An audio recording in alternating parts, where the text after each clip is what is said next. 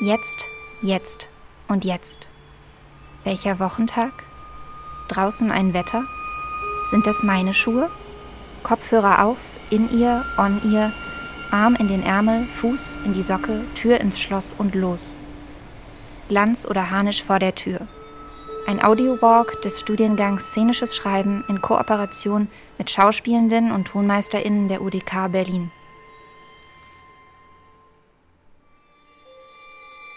¿Cómo dialogar con una araña invisible? Guido Wertheimer.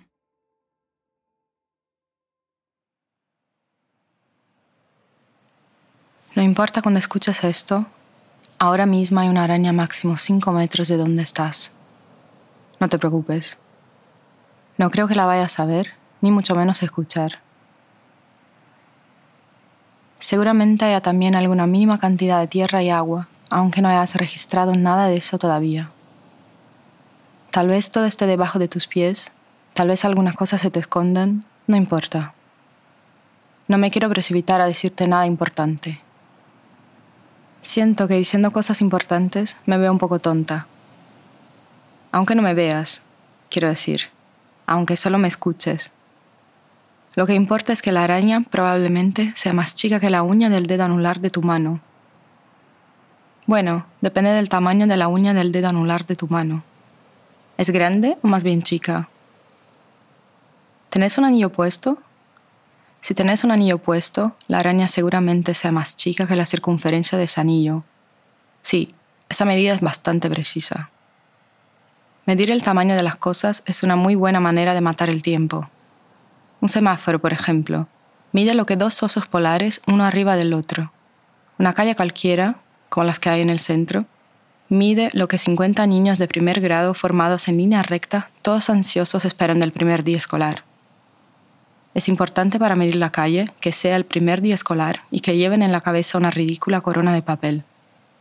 Seguramente cerca tuyo también hay una puerta, ¿Cuánto mide? ¿Lo que una mujer con un niño sobre sus hombros?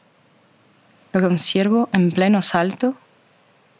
¿Lo que 300.000 microchips de celulares apilados? ¿Ves una puerta? ¿Qué ves? ¿Cuánto mide lo que ves? ¿Tenés a alguien cerca? ¿A qué distancia estás? ¿Respetas la distancia protocolar de esa época llena de protocolos en la que vivimos ahora?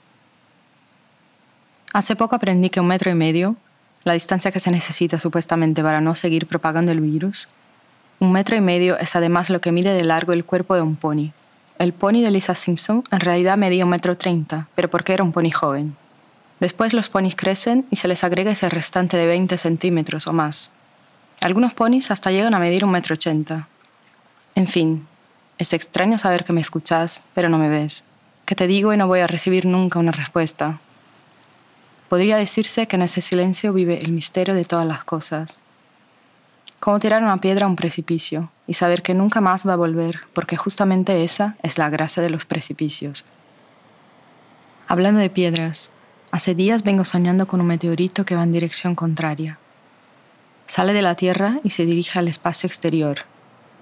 En el sueño piensa que se dirige a Marte porque todo es rojo, porque hay tiras de LED rojas por todos lados Marte se ve como un lugar donde organizar una fiesta sería muy posible. Pero realmente no sé si eso es Marte o un planeta que todavía no descubrieron y por eso no tiene nombre de planeta ni de nada. Mira, mira ese pájaro ahí.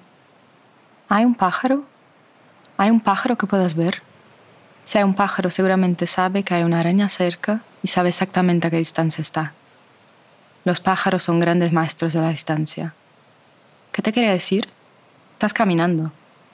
¿Alguna vez saliste a caminar con el único objetivo de perderte? ¿Y si pudieras elegir un planeta para vivir, sería este o sería otro? Me imagino que hay mucha gente ahora mismo que le está hablando a alguien que no le responde. Una chica en Tokio habla por Zoom con una chica en Buenos Aires.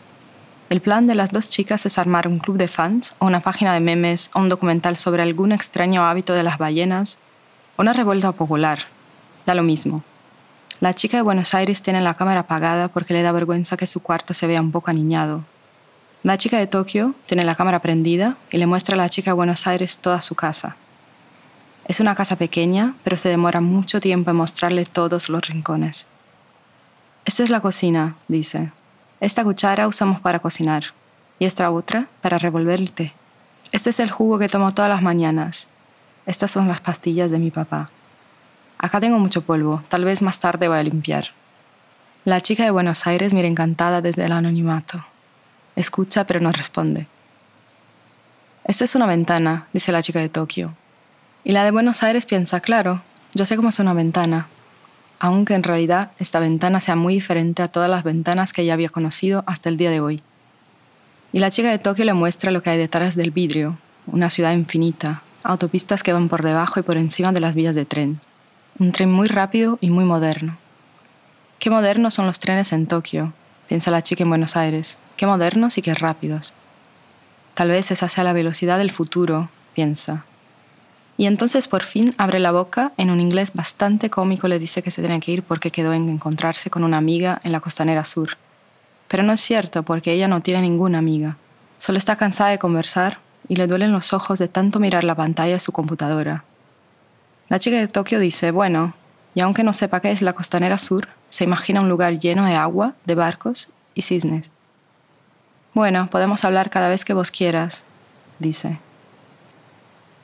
Hace algunas semanas, el primer ministro de Japón, Yoshihide Suga, anunció la creación de un nuevo ministerio llamado el Ministerio de la Soledad designó a Tetsushi Sakamoto como ministro de la Soledad. La decisión extremadamente poética, hay que decirlo, se debe a que en Japón la soledad avanza descontroladamente sobre los habitantes. ¿O son los habitantes los que avanzan sobre la soledad? No lo sé. Pero lo concreto es que los jóvenes no quieren salir de sus casas y viven encerrados en mundos paralelos de Internet, y con suerte comen, y con suerte alguna vez acariciaron a un animal. Los adultos mantienen a esos jóvenes que son sus hijos o no tienen más hijos para no tener que mantener a nadie más. Los viejos, por su parte, mueren solos en sus departamentos y la gran mayoría de las veces nadie se entera del fallecimiento si no fuera por algún vecino, que se dio cuenta que algo en el edificio no funcionaba igual. En fin, espero poder acompañarte siempre que quieras. Espero no estar aburriéndote demasiado. Yo sé que algunas cosas de las que te cuento no son de todo felices la verdad es que no sé cómo pasó, que de pronto estoy acá cerca tuyo y al mismo tiempo no estoy. Pero vos me escuchás. Y aunque no me respondas, quizás te gustaría saber que alguna vez, mucho antes de esto que para vos es el presente, intenté hacer una hipótesis de cómo sería el mundo al momento que me escuchás. Antes de despedirme quería decirte, no te preocupes. También hay japoneses llenos de vitalidad y aventura el otro día vi una película que Kaori Oda, una joven cineasta japonesa, filmó en los cenotes de Yucatán. La película se llama Cenote y cuenta los misterios y los mitos alrededor de estos pozos hondos de agua dulce que se forman a partir de la erosión. Un cenote es un lugar de rito, de descanso y de fiestas comunitarias. Mide comúnmente 20 metros de profundidad, lo que sería 11 o 12 veces el tamaño de mi cuerpo. La cámara de Kaori Oda nada debajo del agua al lado de los peces, mientras la voz en off de una chica lugareña cuenta que sus ancestros le contaban que alguna vez habían visto una serpiente muy grande. Como un dragón con alas, dice, que entra y sale del cenote cada vez que quiere y que mucha gente lo vio volar. Ojalá puedas ver la película algún día, tal vez hasta puedas viajar a conocer al dragón. Creo que estoy empezando a divagar un poco.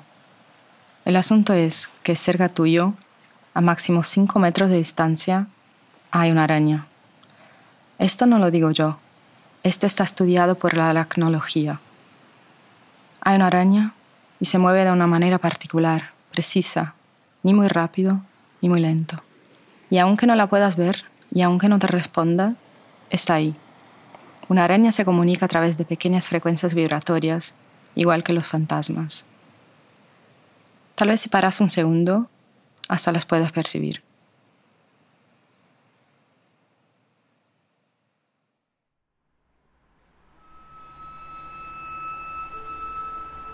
Ein Text von Guido Wertheimer. Gelesen von Mariana Cavallo. Musik Rahel Zimmermann. Tonaufnahme und Bearbeitung Anton Bruns und Gabriel Schostak. Schnitt Gustavo Brigado. Grafik Lea Verhohlen. Mit Dank an Barbara Meerkötter.